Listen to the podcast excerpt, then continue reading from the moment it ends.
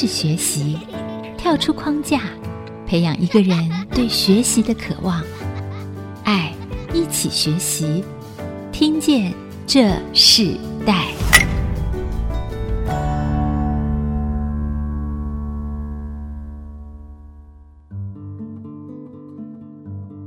各位听众朋友，大家好，欢迎收听《听见这时代》，我是主持人郭兰玉。今天在《听见这时代》节目里头，我们要跟大家分享一个世代学习的关键字哦。我们谈到传承家业，从长茧的手拼出新气象。那我们今天在这个主题里头，我们跟大家访问的一个业别，推荐的一个业别就是建材行。我们知道，在国内的建筑业里头，提到建材这两个字的时候，这十几年的发展里头，其实这个市场的趋势都已经改变了，从过去的可能是沙，可能是泥或砖等等这样子的一个建材呢，已经进行到很多居家型的建材、复合式的建材。那在这样的行业都很多的人进到这个行业。那我们也知道，这个行业其实在整个市场来讲，他们各有衰减。可是很多人说，建材行业它其实是一个稳定可以发展的企业哦。那我们今天也特别邀请到的对象呢，就是在这个家族事业里头，他们是做建材行。那他是企业二代魏启培哦，来到。我们的节目 Whisper 啊，跟我们来分享他自己从两代接班人的这个工作的实况，到建材行里头他所学到的传承家族的企业，到他开始自己要发展出一个新的不一样的景象，他到底经历了什么样的故事？我们特别邀请到到我们的现场。那今天来宾就是协力建材行的企业二代魏启培 Whisper 来到我们现场。启培你好，各位听众朋友大家好，我是魏启培 Whisper。Whisper 非常的年轻哈，好像接到家族的这个建材行的事业，大概是三年的时间。对，大概三年时间，说长不长，说短其实也不短。对，但是三年其实是一个阶段，就是其实通常三年就会很清楚的知道，在这个过程中里头，你可能经过了不同的挫折，到真正你开始要展现另外一个新的一个方法或策略的时候，这是一个很好的一个时间点。确实，确实，对。那可不可以跟我们分享一下你自己本身？真是学的是什么？和目前家族所经营的这个产业有关系吗？其实我大学所学的呃主要科目其实是财经的部分，那跟家族目前所经营的呃建材行其实真的是两个搭不上边的产业类别这样子。当初其实回来家里面接家族产业的时候，其实我自己心里面也还是一个问号蛮大的一个状况。但是我觉得这三年下来的时间，我觉得让我真的是成长了许多，因为我不仅承接到、学习到，就是客户面、采购面，还有对上头、对下属，我觉得这对我来说都是一个非常非常好的经验。在这三年之间，浓缩了这么多。嗯、你本身是学财经的，所以在你没有接家族企业之前，嗯、你自己有在外面就业过吗？有，我之前其实我刚毕业的时候，我先是在主科园区做业务，我想要从中就是。了解我比较有兴趣的产业类别是什么这样子，所以其实我在竹科其实也待过了有一小段时间，那后来才我回家里面就是衔接家族的企业这样子。嗯，那真正让你愿意回到家族去做这个接班的主要的一个工作的动机是什么？本来可以在外面工作嘛，嗯，你自己学的是财经，嗯，然后其实建材这个行业它其实多需要体力哦，嗯，也看到这个建材的这个行业很多都是男性的工作者哦，对，在。做，所以当初你为什么决定要回到家族来做这样子的一个承接事业的动机？其实我蛮感谢我父亲的，因为我觉得我父亲他给我们的空间非常非常的大，他其实都蛮支持我去做任何事情，只要是在我们能力范围许可底下的话，他都是蛮支持的。那那时候你自己在外面工作嘛，嗯、所以你进到家族企业，你那是一念之间决定的嘛？还是你已经考？那那个一念之间是怎么来的？电子业有一段时间其实蛮蛮萧条的，我就在那个时间，后来在家里面，后来我就休息了一段时间，然后想了一下，其实我想了大概有将近快一个月的时间，我才决定说我要不要衔接家里面的企业，还是说我继续待在竹科的电子业。上班这样子，其实我也是有考虑一小段时间这样子，嗯、但是后来跟我父亲详谈的时候，我觉得，我觉得家里面其实有很多建材东西可以再做更好的发展，我可以把电子业的经验带到建筑业上面，所以我才会从电子业跳到建筑业来这样子。那当初在接班的时候，你觉得接班最难的问题是什么？给你最大的一个挑战，就是其实你可以一毕业就到家族事业工作嘛。嗯、可是你你选择在外面工作，然后考虑了一段时间，嗯、然后进入到家族产业。嗯、那你觉得接班对你最大的困难是什么？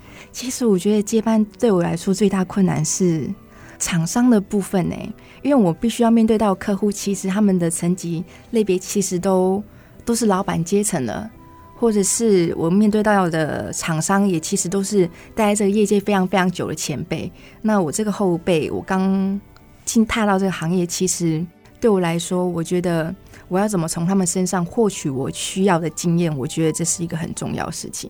其实也是让我蛮担心的。嗯，对，就是对业务面、经营面的部分。对，对，如果说在只只是在父亲背后做行政上面的工作，对，对你比较不困难，对不对？对对。然后你开始要。做这个家族事业，面对这个家族所有的这个客户往来的对象的时候，没错，没错，对你来讲这是一个很新的挑战。对，没错。那也因为这样子，你会在接班的时候，你就突然发现，以前对你父亲的不认识，你看着父亲好像是这样做，可是你其实真正自己进来到这个行业的时候，嗯、父女之间产生最大的关系的改变，或是你看着你父亲的时候，哇，想着你以前看着他这样做这个事业，和你真正进来做的时候，你们之间的关系有没有什么样的改变？真的就是，当你真的实际踏入这个行业之后，你会发现说，哇，原来其实，因为我爸爸他其实是不太擅长言语的人，然后他就是默默默默默做的人。那当你实际踏入进来之后，你才会发现说，其实原来爸爸他真的做了这么多，但是原来以前我们都没有看到。那实际等到我们实际进来之后，我们才了解说，原来父亲以前就是早期是。一边要拖车，然后一边要跑业务，其实就是两边跑。因为从小开始要开始做，没有资源，一定是这样子，什么东西都是兼着做着来这样子。所以我真的觉得父亲真的非常非常伟大。你可以举个例子嘛？就是你以前以为这个产业是这样子，可是后来可能以为父亲在做这些事情的时候，看起来是很容易的，嗯，因为他已经做了这么这么多年，然后驾轻就熟，嗯。可是你一进来阿啊，你觉得不一样？可以举个实例吗？其实我觉得最实际面的，我觉得就是人情的部分呢。因为其实我们像一开始去拜访客户的时候，客户他对你这个人来说，他对你是一个陌生的问号的。那你要怎么让客户去多了解你呢？那当然就是情跑了。那你就会发现说，父亲他在经营人脉上面，其实他花了花非常多的心思，但是他又不交际应酬，所以我觉得这是他非常非常厉害的地方。我觉得光从这一点，我就觉得我非常佩服我父亲。嗯、是你有第一次自己独立去拜访客户的经验吗？有拜访的时候，哇，对你是一个什么样的情境？然后现在回想过来，你。其实我觉得那时候真的就是硬着头皮上哎、欸，我真的就是把客户当做一般朋友在聊天，我把我所知道的任何一些知识，我跟他聊聊。嗯、那他客户其实他听久之后，他也会把我当朋友，那他其实也会。教我了我一些东西，因为毕竟我们在建材业部分，我们只是算一个小区块而已。但是他们做建筑的建筑人，他们其实碰的是所有的大项目，他们都必须要碰到。那我们可以从他什么身上中获取更多的就是其他产业的相关知识，这样子和产品的相关知识。当你承接家里的家族这个企业的时候，嗯、你发现你不只是在你所看见的过去父亲所做的，看起来好像他的业务是很稳定的，对。啊，可能你看到了一个呃外貌，可是你没有看到他的细节，嗯、哇，原来细节有许多的劳力，没错，这都是你在这个过程中里头学习的。对，然后在这样子的一个产业衔接的时候，常常我们不了解父亲是一个什么样的人。嗯我们所知道的可能是家庭中的父亲的样子，嗯，可能常常想象父亲做这个事业里头，为什么以前这么忙呢？可是，在你进入到这企业的时候，你慢慢了解，哇，这都是必须要发生的这个过程啊。嗯，我觉得这个对这个企业接班人来讲，这是一个很好的经验。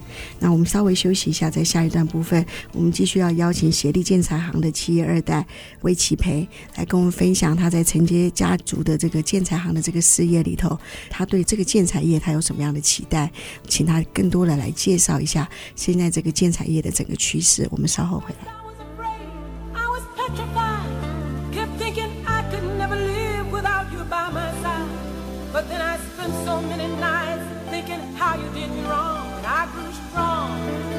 I learned how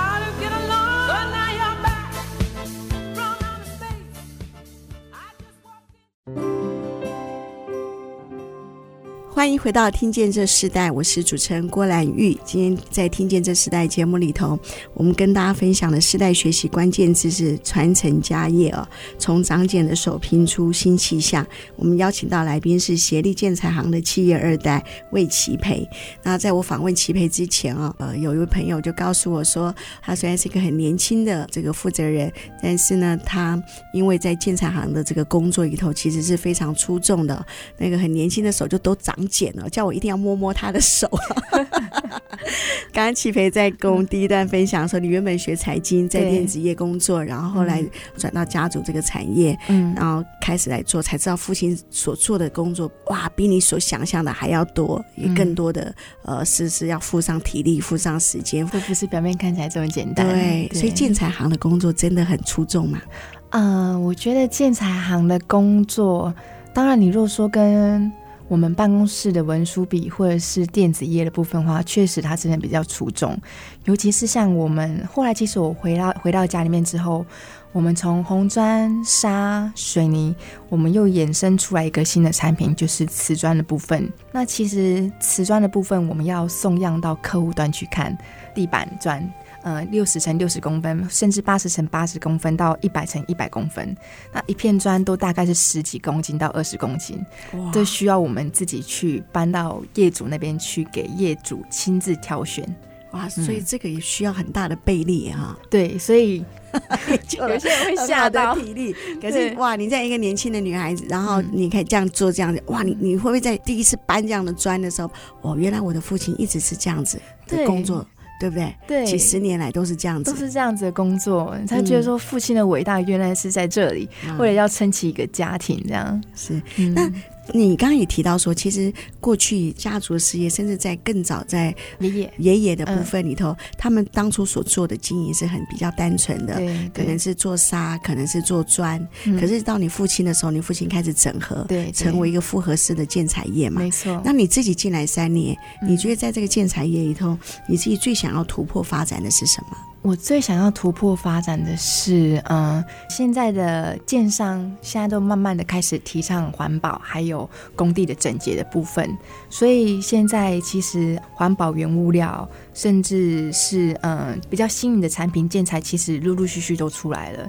所以我想要把产品面慢慢的开始导向这部分。过去可能就是一个建材就是一个建材，可是现在复合式的建材里头，它可能适用的范围就更多，对不对？对，没错。那可不可以描述一下建材业这个类别的演变？过去的一个实用性，到现在复合性，到未来可能会是走到山西啊，走到各种不同的居家的模式里头，它有什么样的最大的变化在哪里？呃，追溯到源头是客户的需求。我们一般大众在买房子，他对建商的需求，他对这个房子的需求是什么？像我们早期在买房子的时候，建商绝对不会跟你保固防水几年啊，结构建筑保固几年啊。但是现在建商他们慢慢了解到客户有这样子的需求了。所以说他们会推出说，哦，我的结构保固几年，我的防水保固几年。我觉得这个就是其实是从消费端开始衍生回来，推到我们这些建材业，我们需要去做改进的部分。对，你讲到一个重点哈，嗯嗯、就是说当建筑的产业改变的时候，建材业就会改变。嗯、没错。那在这个改变的时候，会不会就是在这种，比如说可能现在注重环保材质，对不对？嗯。然后甚至注重的是。呃，可能更现代的、流行的这个色彩花样，嗯、对，没错。我们如果以瓷砖为例呢，你可以举一个例子吗？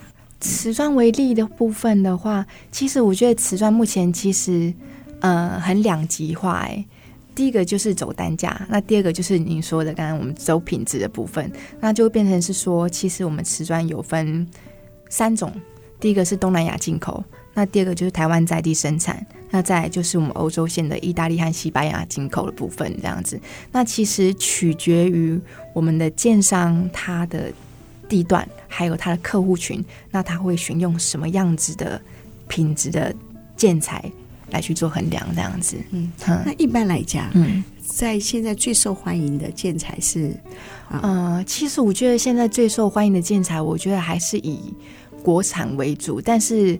会配一些我们意大利或者是西班牙的进口砖，去丰富我们国内颜色的砖。因为其实我们现在国内的砖其实都还是以国外的土档为主，所以国外土壤颜色比较丰富。那如果说像一般你说国外的土壤比较丰富嘛，嗯，那在这样的一个色彩的结构里头，你觉得台湾自己有做这样子方面的提升吗？或者说台湾现在整个在建材的这个瓷砖的这样的，如果以这个领域来看的话，接受的程度，一般消费者接受的程度跟国外比较的话，国外还是胜过台湾吗？我觉得国外还是胜过台湾，但是我觉得台湾，我觉得目前。接受进口砖的客户群，其实人口数也慢慢慢慢在增高。其实我觉得，取决于你怎么去做。搭配还有你的服务的部分，我觉得这是最重要的。因为其实你单看一块砖的时候，其实客户他是没有概念的，他只知道哦颜色他喜不喜欢，但是他并不晓得。那如果我挑这两种砖搭起来的颜色样式是什么样子，这就是我们后面建材行必须要做的服务。我们后面就会做一些规划，我们告诉他，哎，其实搭配起来是怎么样子。那我们会从这个地方做切入点，然后去跟客户洽谈他喜欢的东西，然后帮他去做介绍。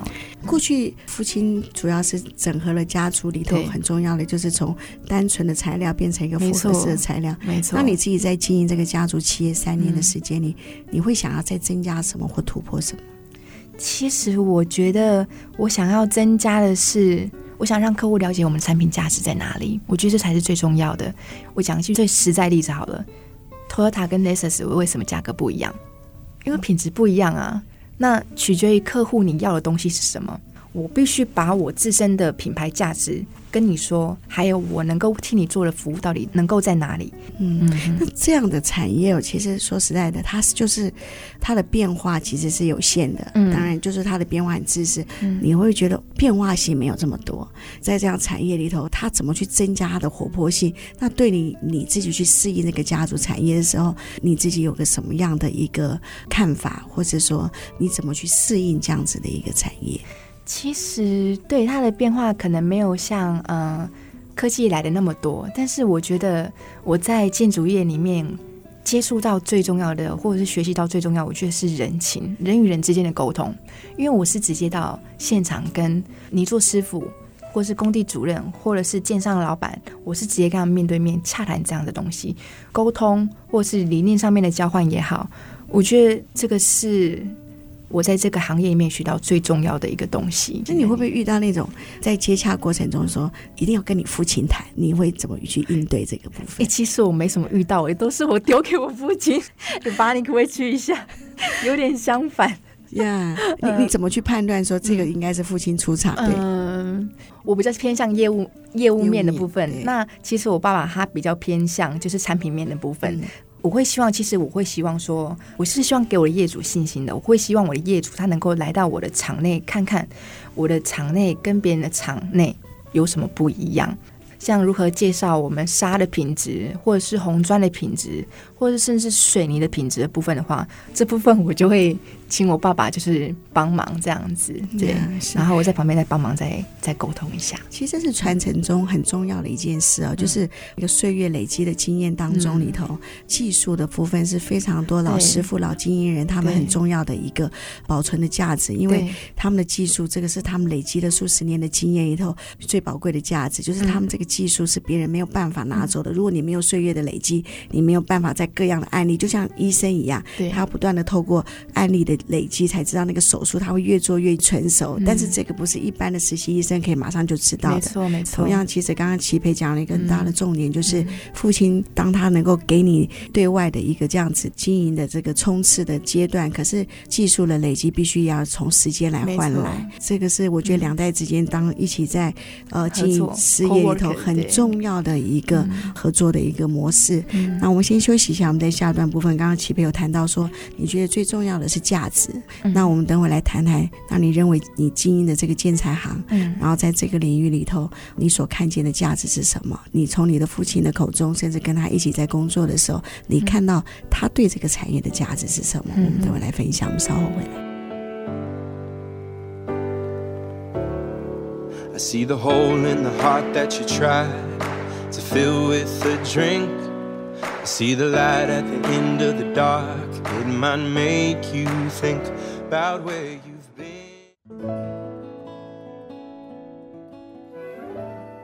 欢迎回到《听见这时代》，我是主持人郭兰玉。今天在《听见这时代》节目里头，我们跟大家分享的话题谈到传承家业哦。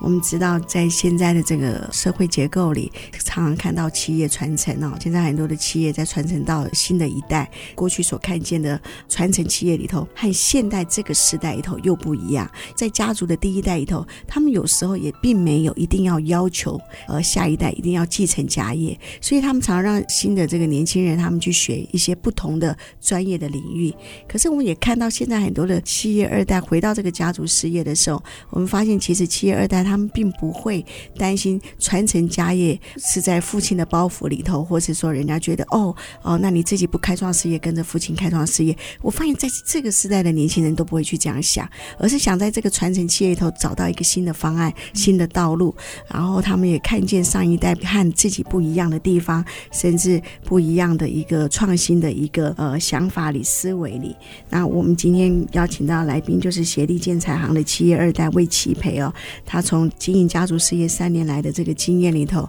他对客户对他父亲不一样的重新的一个看法，甚至不一样的在家族事业里头越来越知道这个家族事业在做的是什么。他呃刚刚在上一段部分他谈到是价值，那我们可不可以请启培在这一段的部分，我们就先来谈你看见的传。价值是什么？当你在经营这个家族事业的时候，你觉得最大的价值？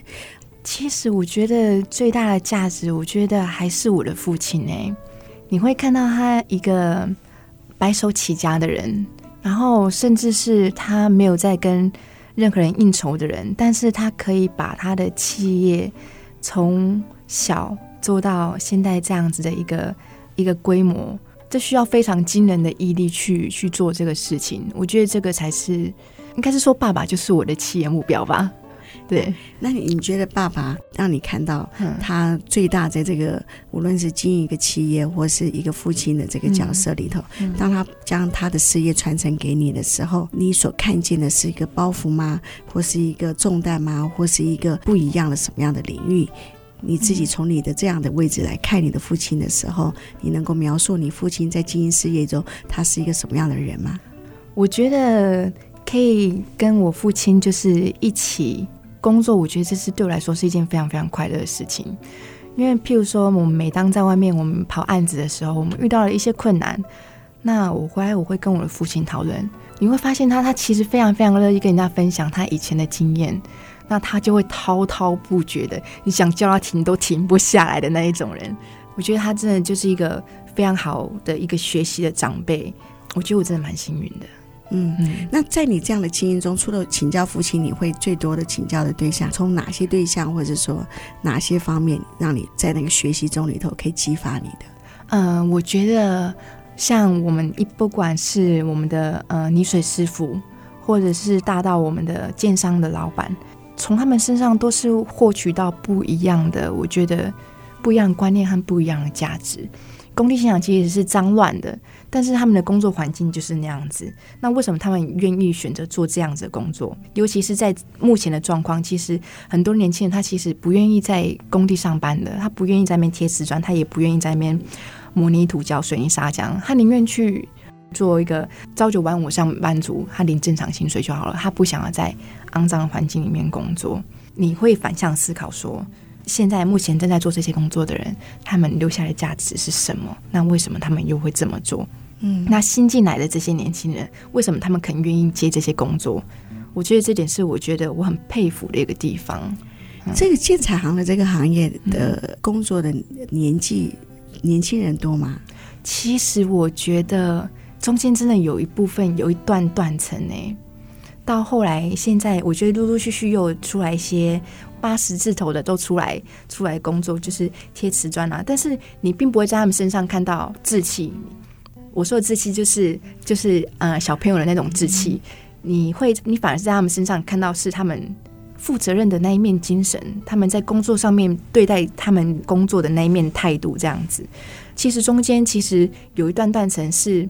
那时候台湾人没有人愿意接了。那其实前阵子有很多都是外籍劳工在做现场的部分，甚至是贴砖的部分。但是现在又年轻人又回来了，所以说我觉得我们必须要好好把握住这些年轻人，如何把这些年轻的师傅把他们留下来。那你觉得年轻人现在会回来的原最主要原因是什么？你所看见的是什么？我觉得大部分真的，我觉得还是家族企业的传承诶，就是他们可能在外面，他们一毕业之后，他们也是在外面工作一段时间之后，可能也是体会到家里面的人长辈辛苦的不容易，又才愿意回来。衔接家里面的事业，在他们回来衔接家里面事业的时候，其实你并不会发现说他们有任何的开心，或者是他们的不愿意，他们反而是非常乐在其中，跟家里面的人有更多的相处的时间，然后看到父母亲工作的另外一面，而不是我单单只在家里面看到哦，我的爸爸妈妈是工作上面的爸爸妈妈。又学到了不一样的东西，就如你自己一样，对，就像我自己这样子。那这个建材行的这个行业哦，它在技术上和在工具上面，嗯，它有什么改变吗？其实又是回到回归到我们刚刚的话题，客户的需求，嗯，那就变成是说，建商他就会要求，哦，那现在我们这起案子，我们要有什么样子的噱头？我们要隔音、防火，还是我们要有防水，或是结构保固之类的？那就会变成是说。啊、那我们的源头，他们其实是我们源头那边，他们要去动脑筋的部分的，那他们就会去创造出这样子的产品，我们再来去跟我们的客户说，我们建议他们使用什么样子的产品来做，对他们来说，第一个成本的部分，那第二个再就是做出来的品质和效果如何，是这么回事，这样子。嗯，所以其实你们的整个经营是跟着整个建筑业的这个它的变化，它的变化在走的，是非常紧紧相连。没错，所以整个建筑业的景气会影响到建材行业的这个市场。那刚刚齐培提到，其实现在很多的企业的二代在经营上，他们是乐在其中的。嗯，他们不觉得这个家族事业给他们一个很沉重的压力，反而是乐在其中，包含在技术的衔接，然后跟父亲的很多的讨论。那你在这个过程中里头，你们有没有曾经在经营上面有不一样的想法而产生冲突的，或者说产生你想要改变一件事情，可是跟你的父亲讨论或者说服，甚至彼此达到一个共识？这部分当然是一定会有啊。就譬如说，像早期我们在经营瓷砖的时候，其实就是很简单的，我这一面哦贴出来给客户看，然后就是做个好几面的样品面这样子给客户看。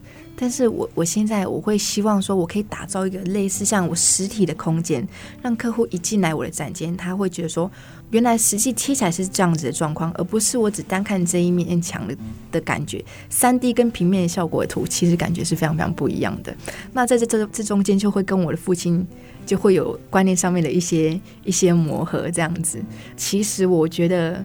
父亲真的还是疼女儿的，所以都是他在让步比较多。嗯，因为他也想让你去做一个新的尝试，但其实，在他的观念中，在他的观念中，甚至在他做这个建材这么久的一个领域里头，他其实你增加一个项目，你成本就会增加。没错，其实通常在企业的经验里头，他会觉得对这个很重要，可是他想啊，你有没有想过成本的问题呀、啊，利润的问题，对不对？可是他要相信他女儿学财经不是假的哦。哦，这个财经的背景，我相信对齐培是一个很好的训练。其实你现在经营的。这个建材里头很多的技术跟这个财经没有关系，可是实际上，我相信父亲当初去支持你去念财经啊，对你未来的经营是有很大的帮助的。啊，这这个是我觉得所有的一切预备哈，其实都是在当用的时候那个最好的时机里头被发挥。那。两代之间怎么去磨合？怎么在那个成本啊和利润之间？其实通常在经营上遇到最大的问题是这个。当这样子的一个共识里头，啊，刚刚齐培讲了很大重点，所以企业二代的接班人里头，如果是女生的话，撒个娇就好啊，对，可能就比较好沟通了哈。对，那我们先休息一下，我们在下一段部分，我们继续邀请协力建材行的企业二代魏齐培来跟我们分享他这个传承家族事业里头的他的。学习故事，我们稍后回来。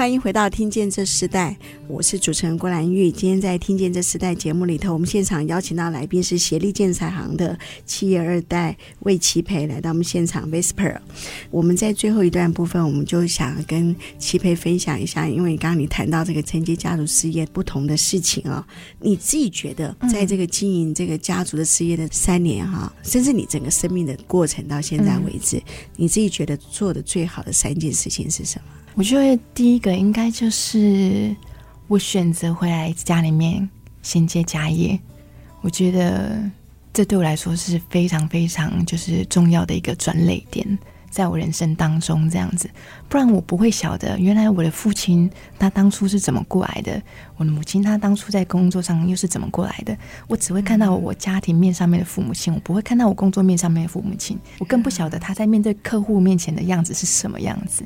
我觉得光这一点就可以总归三、嗯、三点了。呃，除了在看到，就是因为经营家族事业，就看到父亲、嗯、看到母亲不一样的另外一面嘛，嗯、对不对？我觉我相信父亲对你是一个很好的榜样。没错。那你自己在你生命中里头，你觉得接续家族事业的时候，给你最大的改变是什么？我在跟客户洽谈，或者是在跟朋友洽谈的时候，我觉得那种我越来越能够融入那种。自然的那种感觉了，我真心的可以把客户当成是我的朋友，我来建议他任何的产品面的东西，变得是说我不会那么死冰冰的去跟客户推推销我的产品。我是很真诚、很开心的去跟客户介绍我的产品，所以改变了你的人际关系，对，改变你对人的一个互动的互动关系方式，就是说在商业里头，你认认为，当你觉得这是一个很有价值的东西的时候，你愿意推荐给他，可以多了一些温度，真的想给一个好的产品，一个好的品牌。对，那你自己在这个过程里头，你有没有想要在这个家族的这个事业里头再增加什么样的产品，或是说给自己一个什么样一个不同新的挑战？你有想过这样的过程吗？我有想过，一直以来都是希望朝这个目标去迈进的。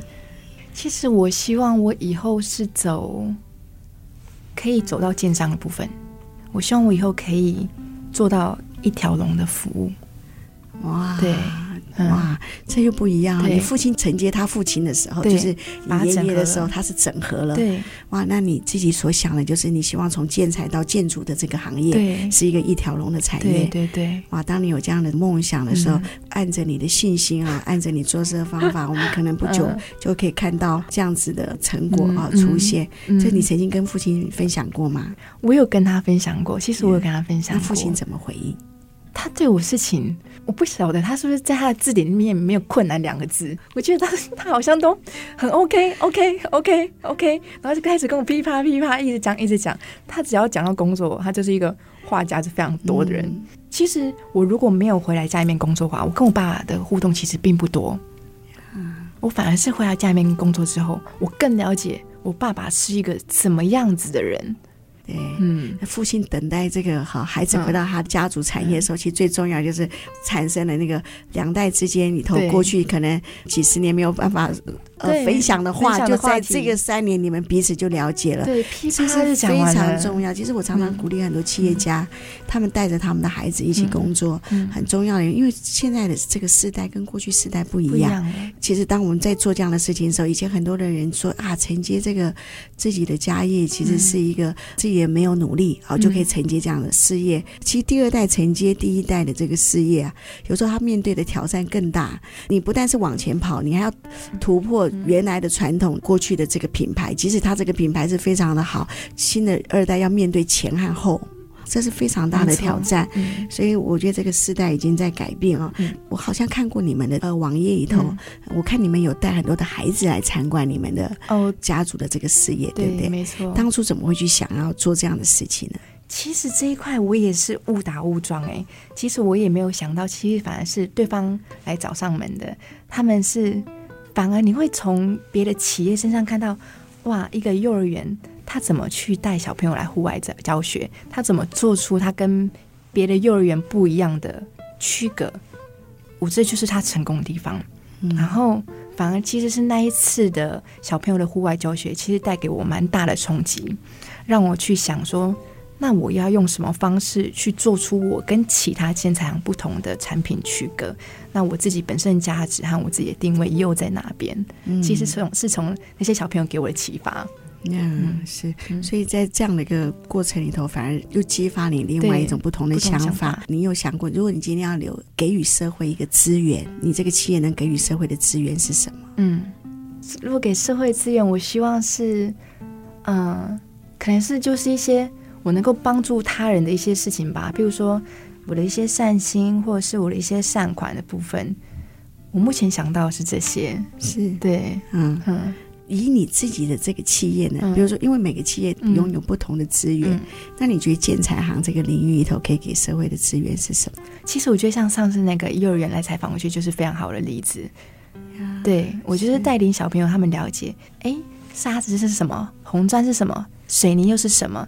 然后让他们了解之后，回去可以跟爸爸、妈妈讨论，可以跟阿公、阿妈讨论，他们今天去了哪些地方，让他们跟家里面又多了一些其他的互动。我觉得这也是呃，隐形里面，他也是默默的，就是我们增进彼此家里面的感情的一种方式。我觉得这也是还不错的一种呀，就是让这样一个专业的一个呃领域的这样子的一个产业，然后它也可以生活化的带入到学习资源的部分。嗯，我们最后想请教这个齐培的部分，就是如果你将来有下一代，嗯，你最想将你父亲留给你的什么样的教导来传承给你的下一代呢？我想把我父亲整个人都留下下一代，因为他真的是做了一个太好的榜样了，所以。也就是因为他是一个太好榜样，所以说你会希望一直跟着他往前跑。嗯，对，我觉得身体力行吧，就是做给他们看。爷爷是怎么做的，那妈妈又是怎么做的？那小朋友，我希望你又是怎么做的？我不会去限制你的生活，限制你的发展，但是我希望你可以在对的时间做对的事情。我觉得这样子就够了。好，我们在齐培的分享里头看见，嗯、呃，他因为经营这个家族事业，嗯、他回来的这三年，反而跟他父母之间的关系变得更好。他也看见从父亲啊、母亲的身上看到，不只是他们是家庭中的爸爸妈妈，他们在事业里头成为他最大的榜样啊、哦。这是在现在年轻人很多在他们继承家业的时候觉得不容易的地方。看见父亲对他的影响深远，其实我相信，在他新的这个未来的整个企业的扩展里，甚至他刚刚提到的，他们想要在建筑这个领域里头更新的一个发展，我相信他在这样的一个过程中，家族的整个支持里，我们希望他这个梦想啊，可以很快的就达成。那节目最后的时候，我们请齐培跟我们分享一首歌曲，然后我们跟听众朋友分享，然后这首歌曲对你的意义是什么？来给我们听听众朋友推荐一下。嗯，我其实想要推荐大家一首 Coldplay 的《A Sky Full of Star》。我觉得这首歌在我呃人生低潮或者是工作上面低潮的时候，它因为它的旋律是非常非常轻快的，你可以去仔细看它的 MV，它是整个星空都布满了星星。我觉得它给我象征意义是它给你未来很多很多的希望，不要放弃现在，或者是因为现在一时的。呃，不顺遂、不如意，然后忘记看前面，其实还有很多更好的未来在等着你。好。那我们就在这一首歌曲中，我们希望所有听众朋友可以，当你们抬头看见星空的时候，嗯、也像齐培所说的，看见那个盼望啊，看见那个希望。嗯、然后今天非常谢谢协力建材行的企业二代魏齐培来跟我们分享他自己在企业经营的这个学习的故事，继承家业不是一个负担，而是一个希望，更是一个两代之间的相互了解最重要的一个关键啊！嗯，今天非常谢谢你，谢谢你。今天的听见这时代，我们就进行到这里，我们下次再见，拜拜，拜拜。连结世代，超越差异，富予建设邀请您，爱一起学习。